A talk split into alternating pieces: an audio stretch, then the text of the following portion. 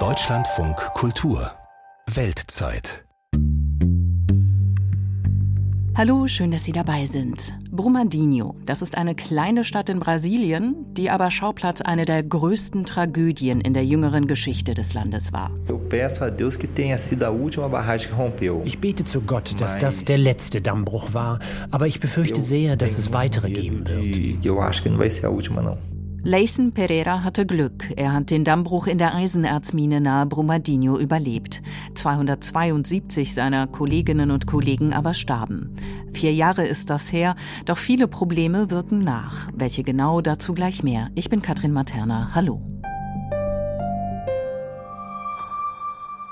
Ein lichtloser Raum, der an die Dunkelheit erinnern soll, die die Schlammlawine über die Opfer brachte. Den sollen künftig alle passieren, die die Gedenkstätte in Brumadinho besuchen. Noch ist es nicht so weit, denn offenbar gibt es Streit um die Finanzierung. Und auch die juristische Aufarbeitung des Unglücks ist längst nicht abgeschlossen. Am Landgericht München laufen seit einigen Monaten Prozesse gegen den TÜV Süd, der dem Betreiber kurz vor dem Minenunglück die Sicherheit der Anlage bescheinigt hatte. Welche Spuren hat das Desaster in Brumadinho hinterlassen? Die Recherche von Burkhard Birke. Eine Hügelkette, darunter ein breites Tal, das am Rande einige Häuser und Farmen säumen. In der Mitte befindet sich ein riesiges Areal, in dem Bagger und Planierraupen Erde und Geröll bewegen, dort, wo einst Installationen der Eisenerzmine des Bergbaukonzerns Wale standen. Das Areal ist eingezäunt, Zutritt verboten. Noch immer ist der Boden verseucht hier in Corrego do Feijão, etwa 30 Autominuten von der schmucklosen Kleinstadt Brumadinho entfernt.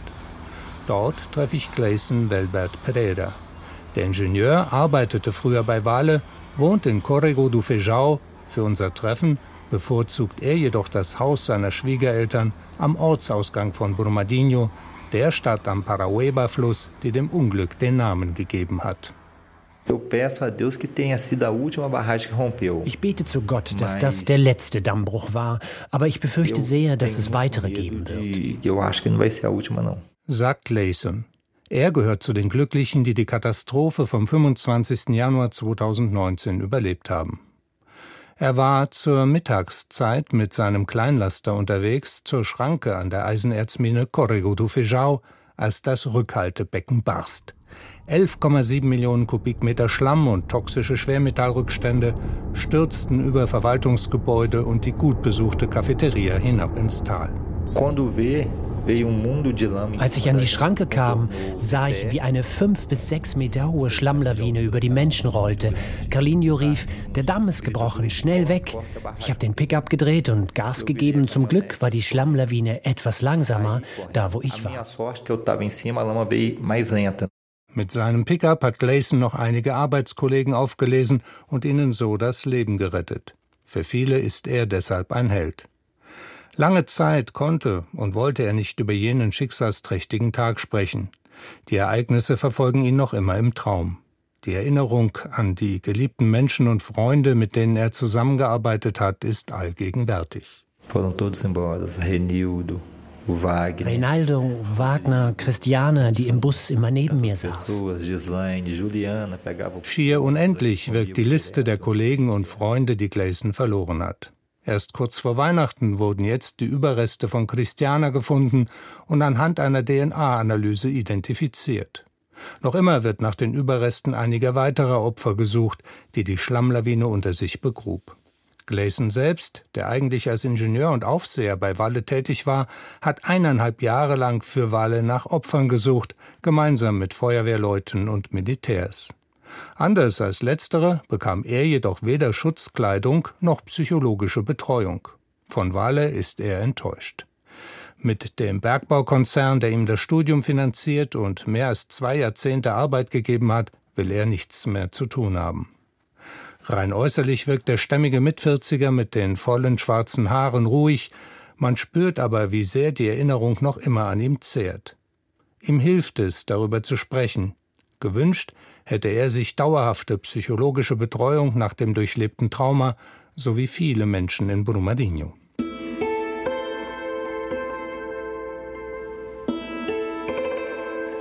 Tem dia que eu não durmo Ich wache auf und denke, ich sei im Dammbruch. Und es gibt Tage, da schaffe ich es nicht, die Kinder zur Schule zu bringen.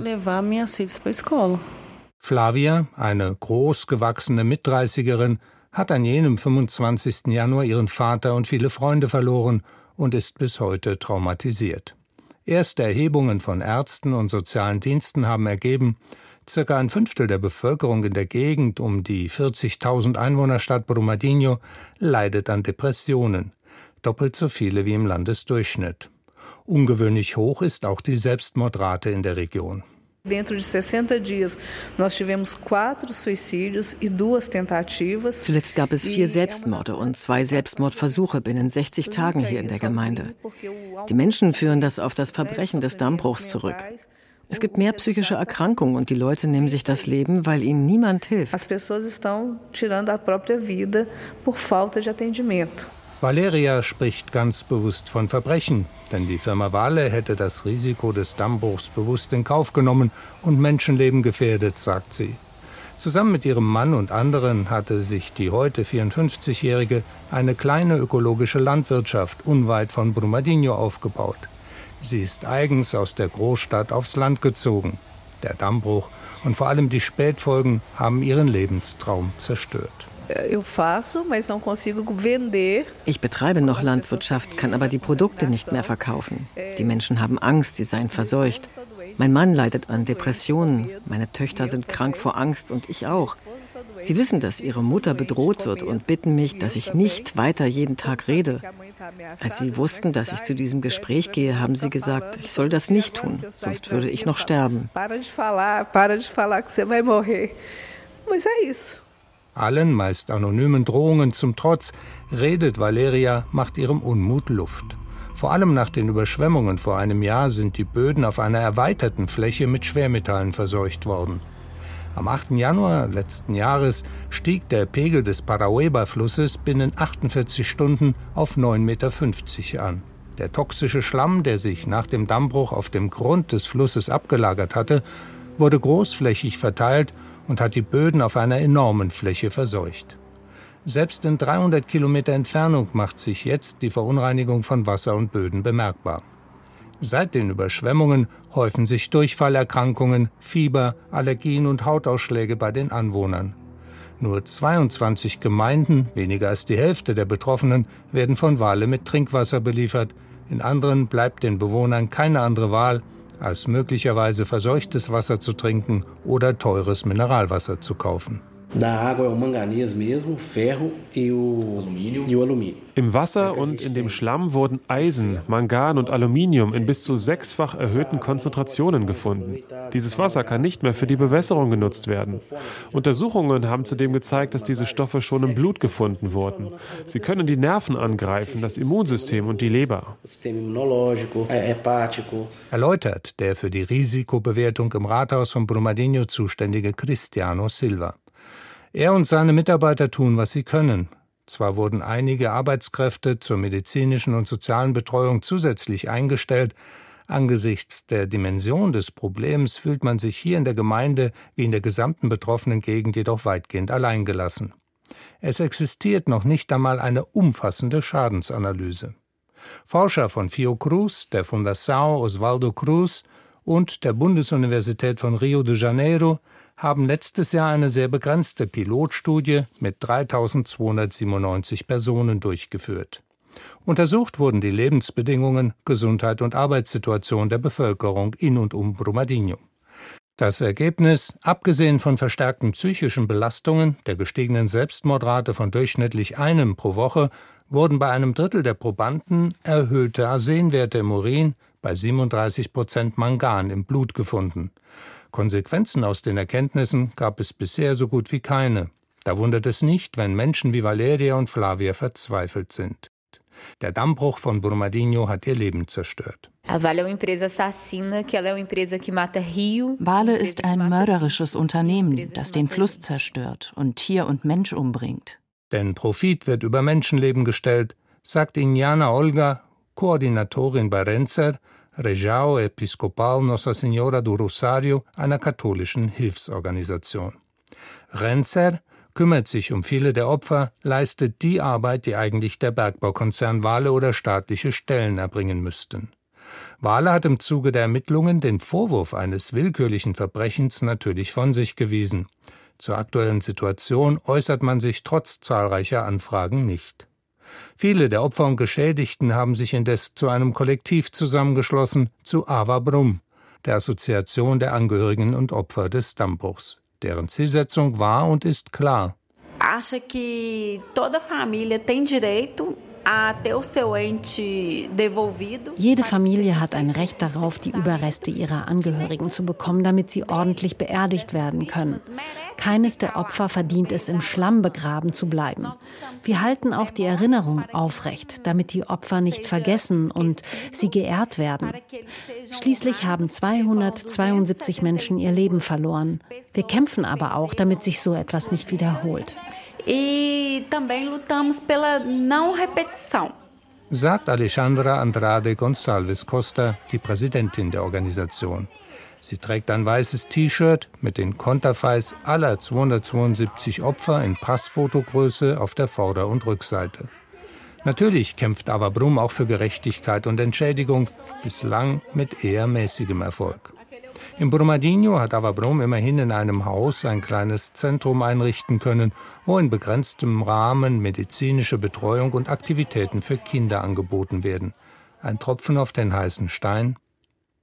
Die Menschen sind enttäuscht und verängstigt, zumal auch jetzt immer wieder neue Lizenzen für den Bergbau in der Gegend erteilt werden. 2017 bereits, also zwei Jahre vor der Katastrophe, hatte Vale, der Betreiber der Eisenerzmine von Corrego do Feijão, eine Risikoanalyse durchgeführt. Die Studie war sehr gut gemacht. Die Katastrophe ist genauso abgelaufen wie analysiert. Die Schlammlawine ist über die Verwaltung und die Kantine gerollt, wo die Beschäftigten beim Mittagessen waren. Der Betreiber kannte das Risiko und hat darauf gewettet, dass der Damm hält. Leider mit dem Resultat, dass viele sterben mussten.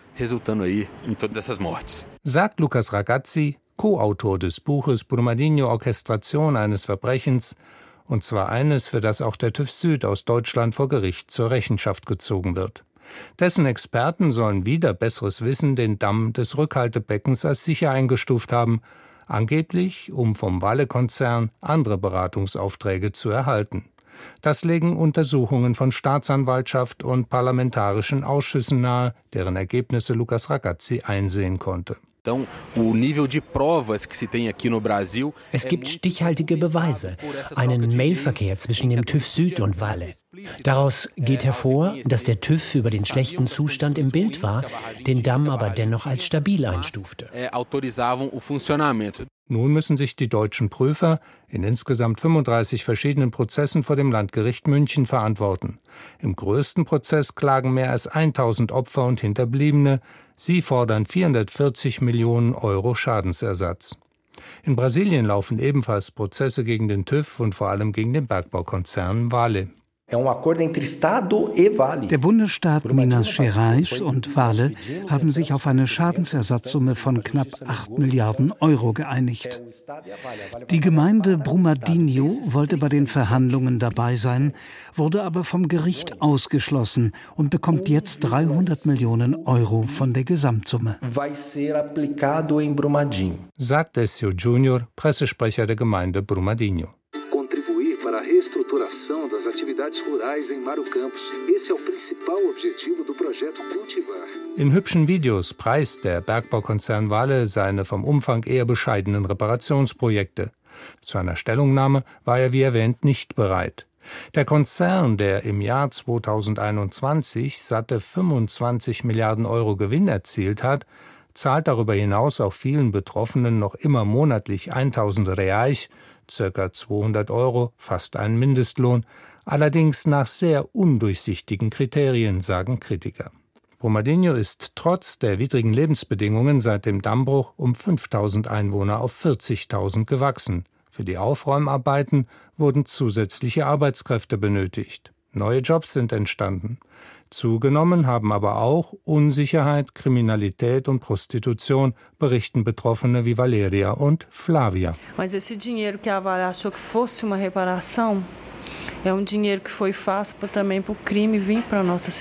Das Geld, das Wale als Entschädigung zahlte, ist leicht verdientes Geld. Das hat dazu geführt, dass es mehr Verbrechen hier gibt.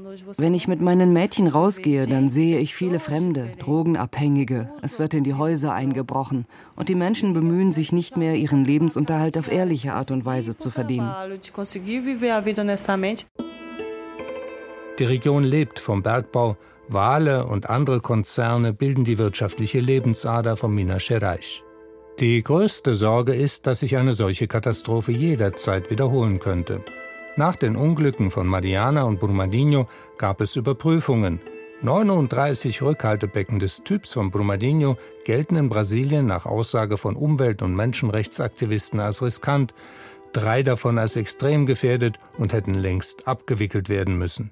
Essas mudanças aconteceram em alguns casos, sim, né? Eu posso dar exemplos. Die Gesetze wurden zwar verschärft, geben den Menschen mehr Rechte und schützen die Umwelt besser, aber sie werden nicht eingehalten. Im Zweifel, so Menschenrechtsanwalt Danilo Chamas, zahlen die Bergbaukonzerne lieber eine Strafe, als marode Dämme stillzulegen oder nachzurüsten.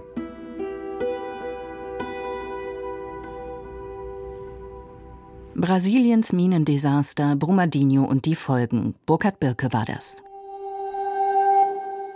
Brasiliens Rohstoffe sind, wie gehört, begehrt und ein weltweit wichtiger Wirtschaftsfaktor. So ist zum Beispiel Deutschland einer der größten Abnehmer von Eisenerz. Doch beim Umweltschutz soll sich in dem südamerikanischen Land aktuell viel ändern. Ich spreche jetzt mit Paula Kersten, Korrespondentin in Rio de Janeiro. Hallo, Frau Kersten. Hallo, Frau Matana. Unter Präsident Jair Bolsonaro sprach man ja von einem regelrechten Ausverkauf der Bodenschätze Brasiliens. Lula da Silva, der seit Januar im Amt ist, hat nun versprochen, den Umweltschutz in Brasilien wieder groß zu schreiben. Was genau hat er da vor? Ja, ein ganz großes Vorhaben, die Abholzung des Regenwaldes bis 2030 zu stoppen. Also in den nächsten sieben Jahren. Das ist ähm, wirklich sehr ambitioniert, aber es gibt durchaus Expertinnen und Experten, die das für realistisch halten. Er hat auch schon einige konkrete Schritte eingeleitet, um den Umweltschutz gerade auch im Amazonasgebiet wieder zu stärken.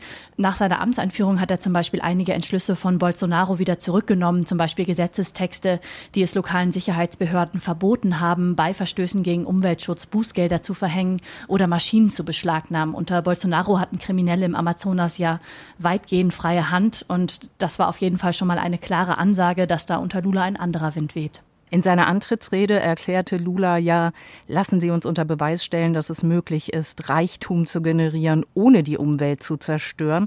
Aber wie will er das genau erreichen? Also ein ganz großes Potenzial liegt da sicher auch in der Stärkung der internationalen Partnerschaften, die Lula ja auch sucht. Also unter Bolsonaro war das Land politisch eher isoliert und jetzt ist der deutsche Bundespräsident Steinmeier zur Amtseinführung von Lula gereist, zusammen mit Umweltministerin Steffi Lemke und Bundeskanzler Olaf Scholz plant eine Reise nach Südamerika und da wird es sicher auch um die wirtschaftlichen Beziehungen der beiden Länder gehen und da gibt es großes Interesse zum Beispiel auch an einer engeren Zusammenarbeit in Sachen Energie, gerade auch was den Export von grünem Wasserstoff angeht, also sozusagen das Öl einer klimaneutralen Zukunft und ein Stoff, an dem Deutschland auch sehr interessiert ist. Und Analysten sehen hier in den kommenden Jahren ein milliardenschweres Marktpotenzial und Brasilien plant da bereits große Investitionen in diesem Bereich. Brasilien solle nicht von Soja und Erz leben. Auch äh, das hat Lula gesagt. Nun ist deren Ausfuhr ja aber ein wichtiger Wirtschaftszweig. Bei alledem geht es ja aber auch um Arbeitsplätze, also nicht nur im Bergbau, in der Landwirtschaft, in vielen anderen Bereichen. Wer sind denn die Leute, die seine umweltpolitischen Visionen überhaupt unterstützen? Also es gibt große Teile der Bevölkerung, für die der Umweltschutz sicher nicht die oberste Priorität hat. Also in, in, Deutschland liegt der Fokus der Berichterstattung ja oft auf dem Amazonas, aber in diesem riesigen Land, da wirkt der Amazonas für viele einfach unglaublich weit weg von ihrem Lebensalltag und den Problemen, mit denen die Menschen hier so zu kämpfen haben. Und die Menschen, die unter Bolsonaro viel Geld mit der Ausbeutung des Regenwaldes verdient haben, die sehen natürlich ihr Einkommen bedroht. Aber es gibt auch eine Änderung jetzt. Also gerade in der Armbevölkerung ist fehlende Bildung ein großes Problem, also das Bewusstsein dafür, welche Rolle eigentlich Umweltschutz und auch der Schutz des Amazonas für das eigene Leben spielen. Und da ändert sich jetzt unter Lula einiges. Sie haben es ja schon angesprochen, Sie haben den Putschversuch am 8. Januar in Brasilia erlebt. Wie wahrscheinlich ist es Ihrer Meinung nach angesichts dieses Angriffs auf die Demokratie, dass es Lula das Silva gelingen wird, seine politischen Ziele durchzusetzen? Und worauf wird es da jetzt ankommen? Also ich denke, dass sich Lula gerade in Sachen Umwelt- und Ressourcenschutz wirklich ein starkes Team zusammengestellt hat, das die Themen entschlossen angehen und verfolgen wird, trotz des Sturms auf das Regierungsviertel am 8. Januar. Also Umweltministerin ist ja zum Beispiel die Naturschützerin Marina Silva, die als eine Ikone der weltweiten Umweltbewegung gilt und für einen starken Schutz der Amazonasregion steht. Und dann gibt es auch zum ersten Mal in der brasilianischen Geschichte ein Ministerium der indigenen Völker und da wird davon ausgegangen, dass mehr indigene Schutzgebiete ausgewiesen werden. Und es gibt mehrere Studien, die belegen, dass solche Schutzgebiete wirklich einen ganz entscheidenden Beitrag zum Schutz des Regenwaldes leisten können. Worauf es jetzt bei Lula besonders ankommt, ist, dass er zum einen, was er ja auch tut, diesen Willen zeigt, seine Versprechen auch wirklich umzusetzen, aber auch Vertrauen wieder aufzubauen. Also die Menschen abzuholen, die Lula und der Arbeiterpartei kritisch gegenüberstehen und die mit seiner Politik zu überzeugen. Also die Arbeiterpartei PT und Lula, die standen ja wegen Verwicklung in Korruptionsskandale in der Kritik und haben da wirklich auch viel an Vertrauen eingebüßt. Und ich denke, das ist was, worauf es jetzt wirklich ankommen wird, dass er dieses Vertrauen wieder aufbaut. Von außen betrachtet wirkt es ja gerade so, als äh, würde Lula da Silva nach diesem Putschversuch durchgreifen.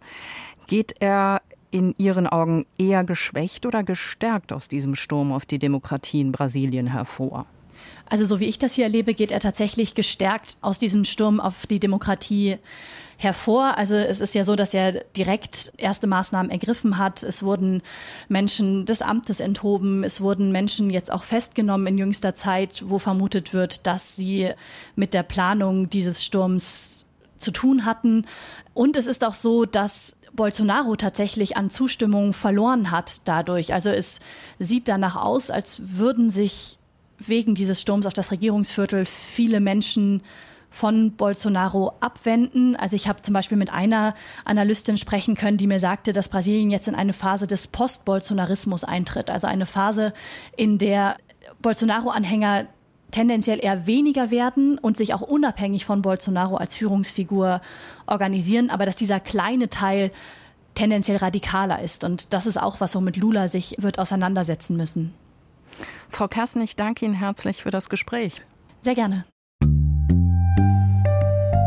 Morgen geht's in unserem Weltzeit-Podcast um Überlebende des Holocaust in Israel und wie ihre Erinnerungen für spätere Generationen bewahrt werden könnten.